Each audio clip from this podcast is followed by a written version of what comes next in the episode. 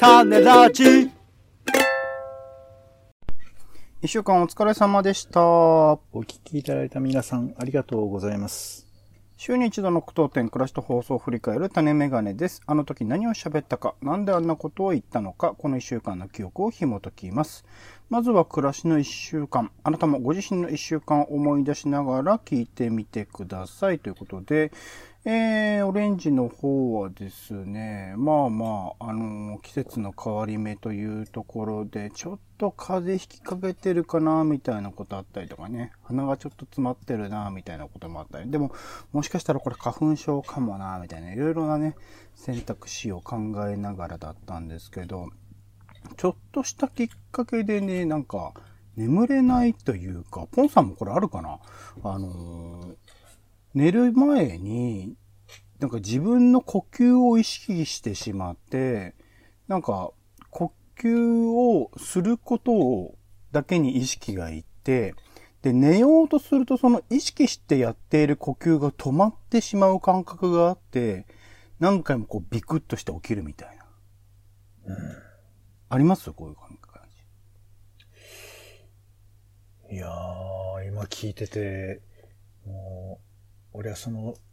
さらに深刻なところに。さらに？さらにってどういうことですか？もう、呼吸をしているっていう自分すらも認めたくないっていう感じか。やばいですね。なんだその認めたくないってその主張の方。わかんない。いや、でも大変だね、それね、その、まあ、要は、ちゃんと、えーお布団に入って、寝ようってする、もうちゃんと、もう寝ようと思えば寝れる状況にやりながらも、うん。自分のことを客観的にこう意識することで、なんかこう、意識が活性化、まあ、うん。結果としてはしちゃって眠れなくなっちゃうってことなのかな、多分脳がいろいろとね、ワイワイワイワイしてるから、それで眠れなくなってるんだろうなと思うんですけど、僕自身の感覚としては、現象として起きてることは、呼吸を意識し続けてるがゆえに眠れないみたいなことが起きてるんで、うん。結構、で、結局、その、何回も何回も、なんだろう、こう、呼吸が止まったなと思って、わーって起きるっていうのを繰り返しているうちに、いつの間にか気を失って寝てるんですけど、うんそれに入るまでに結構時間かかってしまってみたいなことが起きて、まあなんか皆さんおそらくね、えっ、と眠り方というか自分なりの眠るコツみたいなものっていうのはあったりすると思うんですけど、うん。なんか、うん、なんか眠るってことについてちょっと考えちゃった。まあ2日間ぐらいで、まあ治ったは治ったんですけどね。うん。まあだから、あの、自分で認知してる現象と、うん。客観的に起こってることっていうのはもしかしたらイコールではないかもしれないから、うん。うん。うん何かしらの緊張とか考えてることとか、まあ、もうちょっと長いタームで自分が感じてることみたいなものが、こう、呼吸を意識しちゃうってこう、自分では言語化するのはそれなんだけど、違うことかもしれない。ああ、そうですねそうですね。うんうん。人によってというか、それぞれの伝えようとしていることと伝わっていることが当然違うし、みたいなことはあるでしょうね。体からのメッセージ受け取るのってね、なんか、難しいよね、なんかね。よくほら、うん風邪ひくときは、もう休んだ方がいいよっていう体が教えてくれてるんだって、まあ、でもウイルスだから、それもよくわかんないなと思うけど、まあ、そういうことは言うじゃない。体調悪くなったらうんうんうん、体が言ってくれてるんだ、みたいなね。うん。まあ、そう思って、まあ、それもそれでこう受け流していくっていう考え方もあるんでしょうけどね。自分の意識よりそうですね、体の方が感覚的に早いってことは全然あるだろうなと思うから、体大事にしたいなってことを改めて思いましたけど、ポンさんどうでした？一週間。暮らしのいやだからもう俺はその寝る現実を捨てるためにも、アニメをずっと見る。これはどうなんですか？さっきの話だと、ポンさんは意識的に眠らないようにしてるように聞こえたんですけど、違いいますよね？なんかね、もう、ちゃんと寝るっていうことからね、逃げてるね、なんかね。ちゃんと寝ることから逃げて意識的に？もそうだから、一生寝ないでいたいってちょっと思ってる節があるかも。なんだろう、それは。どういうことだろそれはね、長くなるからまたにするけど、う。うん。うーん、ちょっと怖い、なんか。別にそんなに見たくもないけど、もうずっとアニメ見てますから、今。アニメ、ああの、アマゾンプライムとかでね、アニメを見て、あもうそう、なんか、そなんでそこまで一気に、一気に12話とかね、見ちゃおうとかね。そういう、あらあらあら。良くないですけどね。まあまあ。なんでしょうね。なんか自暴自棄じゃないですけど、自分の体をどうにかしてやろうみたいなのあるんですかね。まあでも、ちょっと秋ってさ、そういう感じもあるんじゃない？もしかしたらなんか。飽きて。あ、秋、オータム。ああ、はいはい。季節の変わり目としてのね。うんなんかこう、ちょっと心の隙間みたいのができて、それを埋められるものが、ね、なんか逆に言えばあれば、それはそれでいいのかなって気も、まあ、自己正当化ですけど、思ったりしますけど。なるほどね。まあ、季節の変わり目だから皆さんお体を大事にというところですかね。はい。では続いて番組の聞きどころ付け足しツッコミを添えていく番組の1週間です。まだ聞いてない人は、えー作品みたいにぜひぜひ使ってみてください。えーまずは週の初めの雑談コーナー種枕では、今回は防災の日の話であるとかね、あとは映画祭の話、ミャンマー、アフガンの話などをさせてもらいました。続きまして、種助ですね。今回は映画2887ですかね。あと先生私の隣に座っていただけませんか。あとはルックバック漫画ですね。が単行本化しました。みたいな話をさせていただきました。続きまして、週刊ドラマ語りですね。今回はタイトルにハッシュタグをつけるドラマについて考えてみました。今やってる家族募集しますであるとか、ちょっと前にやってたコールドゲームなどの作品からなんかハッシュタグをつけるドラマについていろいろと考えて企画してみました。続きまして、丁寧な雑談ですね。今回は、まあなんか普通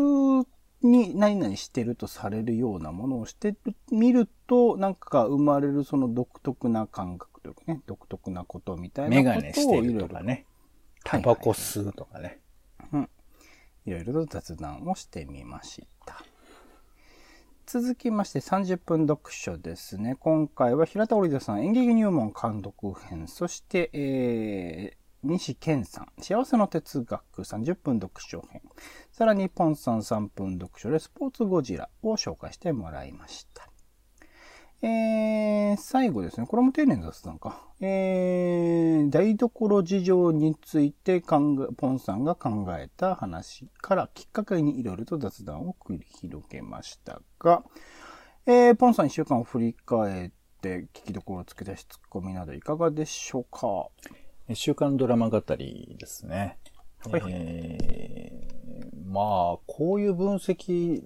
大学生とかはしてらっしゃる人もいるんでしょうかね。なんかこう、ドラマのタイトルの時代的変遷と社会的事象についてみたいなさ、論文書きそうじゃない、うん、うん、うん、俺やっぱこう、ドラマタイトルってすごくこうね、やっぱこう、注目度を集めるためにそこそこキャッチーな、それでいてちょっとダサくないものをつけるってこう、やっぱ制作者は考えてるわけだから、なんとなく時代を反映していたりするのかなと思ったりするんで、こうね、文字数とかさ、どういう言葉使ってるかとか、かそういうことが現れる一つで、まあハッシュタグもね、ちょっと、オレンジさん調べでは、まあ割とこう近年、数個使われてるみたいな状況らしいので、まあ、その前からね、ポンさんが調べてくれたハッシュタグというね、タイトルのクソダセドラマがあったりとかね。はい。あの、はい、あんま悪く言わないでくださいね。俺何にも知らないですけど。あの、まあまあ、だからそ近年ちょっと増えてるっていうことだとは思いますけど、まあこういう風な、まあタイトル分析みたいなことも面白いし、あとまあ、何、仮にこうね、タイトルつけるとしたら、まあよく映画のタイトルってさ、邦画化したら、えー洋画を邦画版として出す時のタイトルがダサいなって話よく聞きますが、タイトルってやっぱね、重要だと思うんだよね。その、いや、内容が充実してるんで、あの、タイトルは関係ないですって言う人も稀にいますけど、やっぱタイトルってね、こう、出会いの一番の、あの、初めのところなので、うんここを考えるってのは、まあ面白いことだったのかなと思いました。はい。そうですね。僕正直これあんまりうまくいくと思ってなくって、ハッシュタグをつけるドラマについて語ったところでと思ったんですけど、意外と40分ぐらい、ねわやいのやいのあの語る、語れたので、まあそれはポンさんのあれおかげでもありますけど、そうですね。意外とこう、設定してみれば語ることはあるものだなっていうことは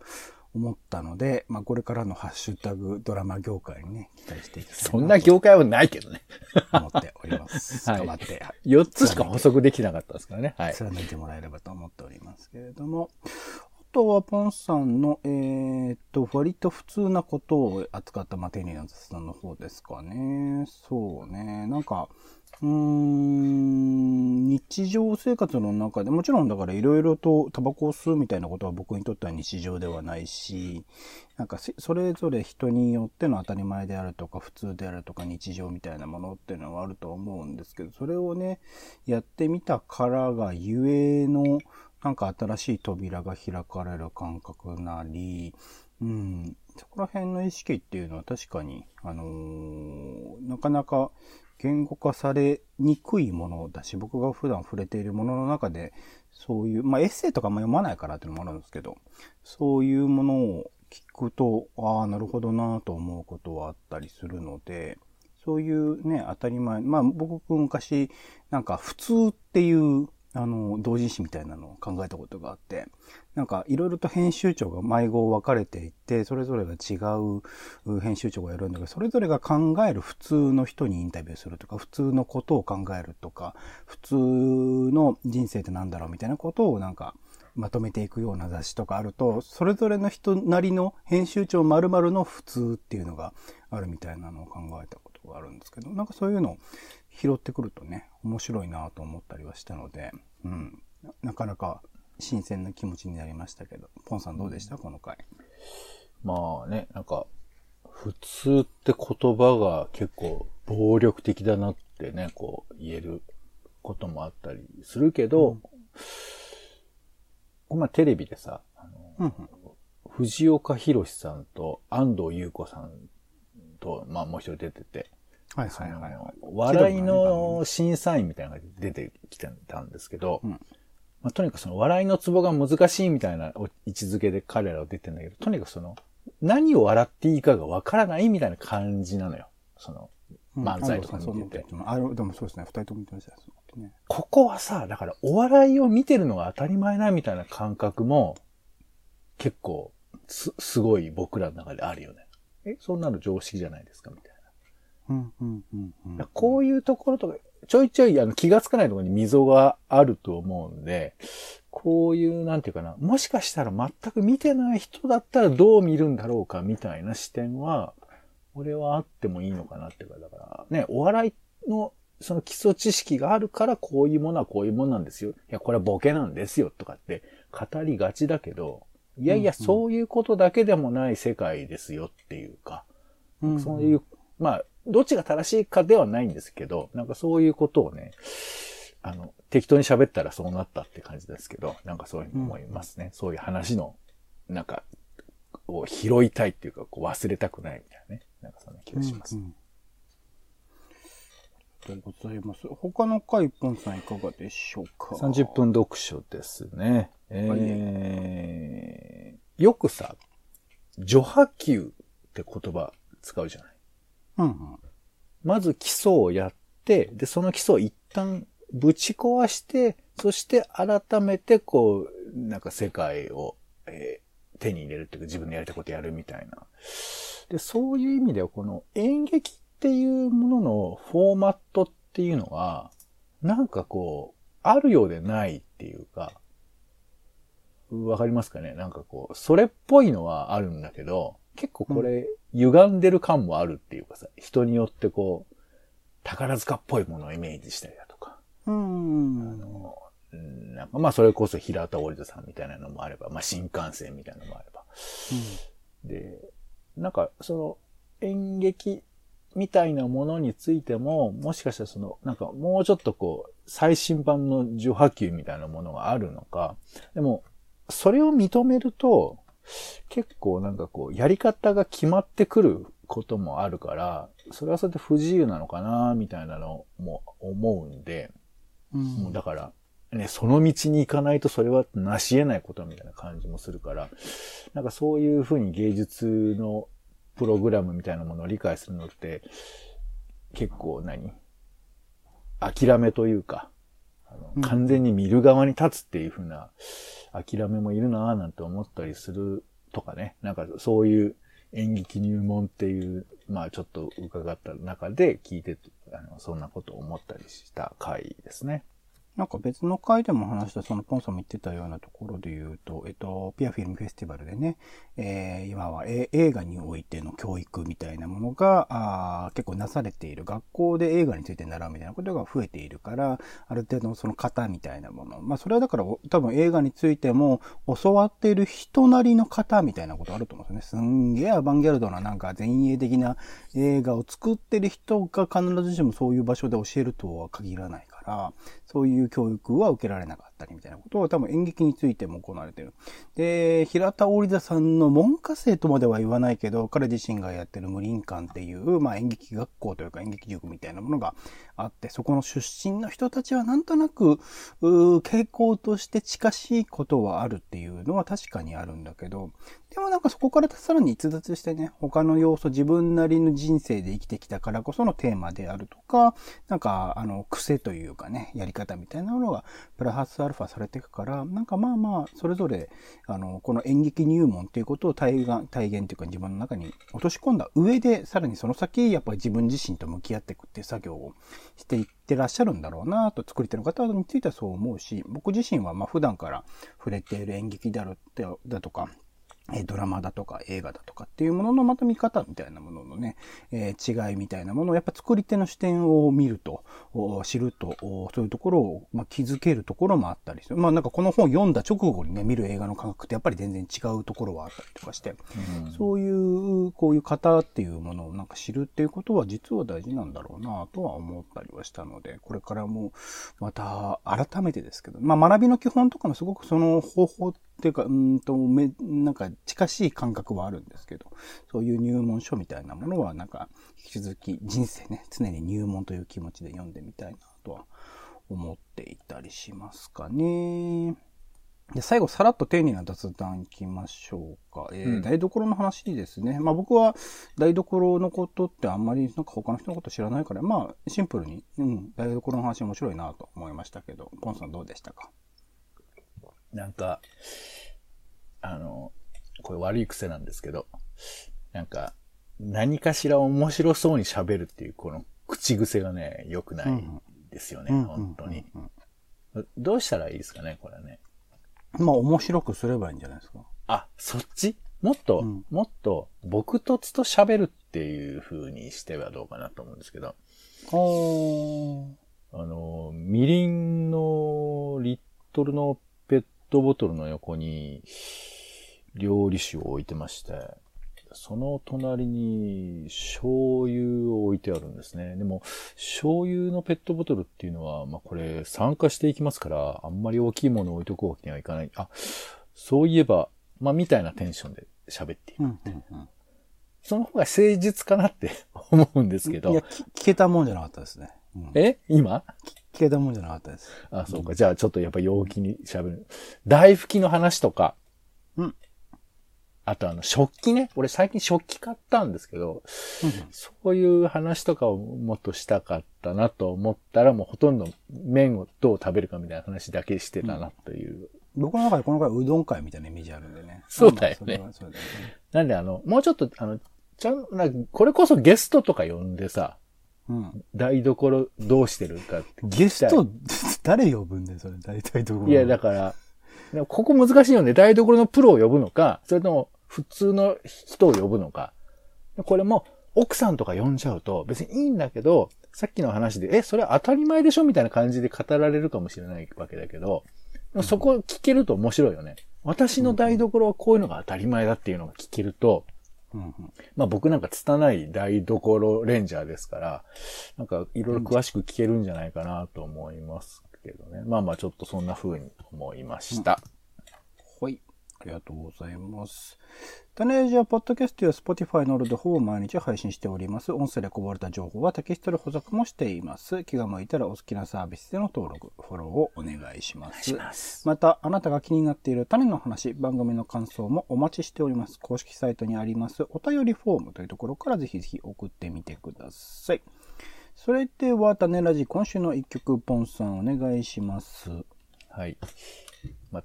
あの、ポッドキャスト種ラジではですね、音楽を直接かけられないというですね、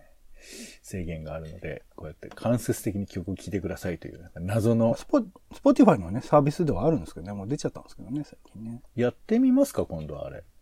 あれ、でもアンカー使わなきゃいけないね。ちょっと今の僕らの収録方法だと難しいんですよ。あーまあまあ、だからもうそれ用に。なんか、あ、ありますか？その、なんか喋りながら、それではお聞きいただきましょう。えーダイヤモンド愉快で、えーとびきり素敵な俺たちへ。みたいな、なんかそう、こう、何？喋りの間の中にバッと曲入れるみたいな、そういうことやりたいって気持ちある？なんかそれだったら一人でやった方がいいかな、そういうやつ。あ、そう。二人だとちょっとやりづらいのかな。えー、じゃあまあ、我々は我々のやり方でということで、今回は、えー、秋のね、この、もう秋がいよいよ始まりましたけども、このアンニュイな感じを、えー私なりに思い込んでいるイメージ曲ということで、えーテレビ版金田一耕介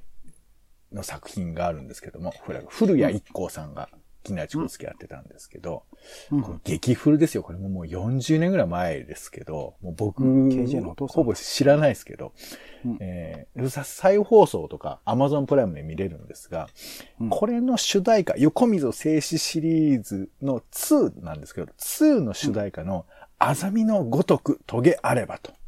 いうね、チャキミヤコさんの曲なんですけど、これがね、まあこれ多分だから、えーエンディングの曲なんで、そのセットで覚えてる僕のイメージはあるんですけど、まあ、ちょっと今の感覚で聞いてみたら、うんうんちなみに作詞悪友さんなんですよ。あらあら。名作詞か。だからこの一丁何歌ってんのかわかんないの。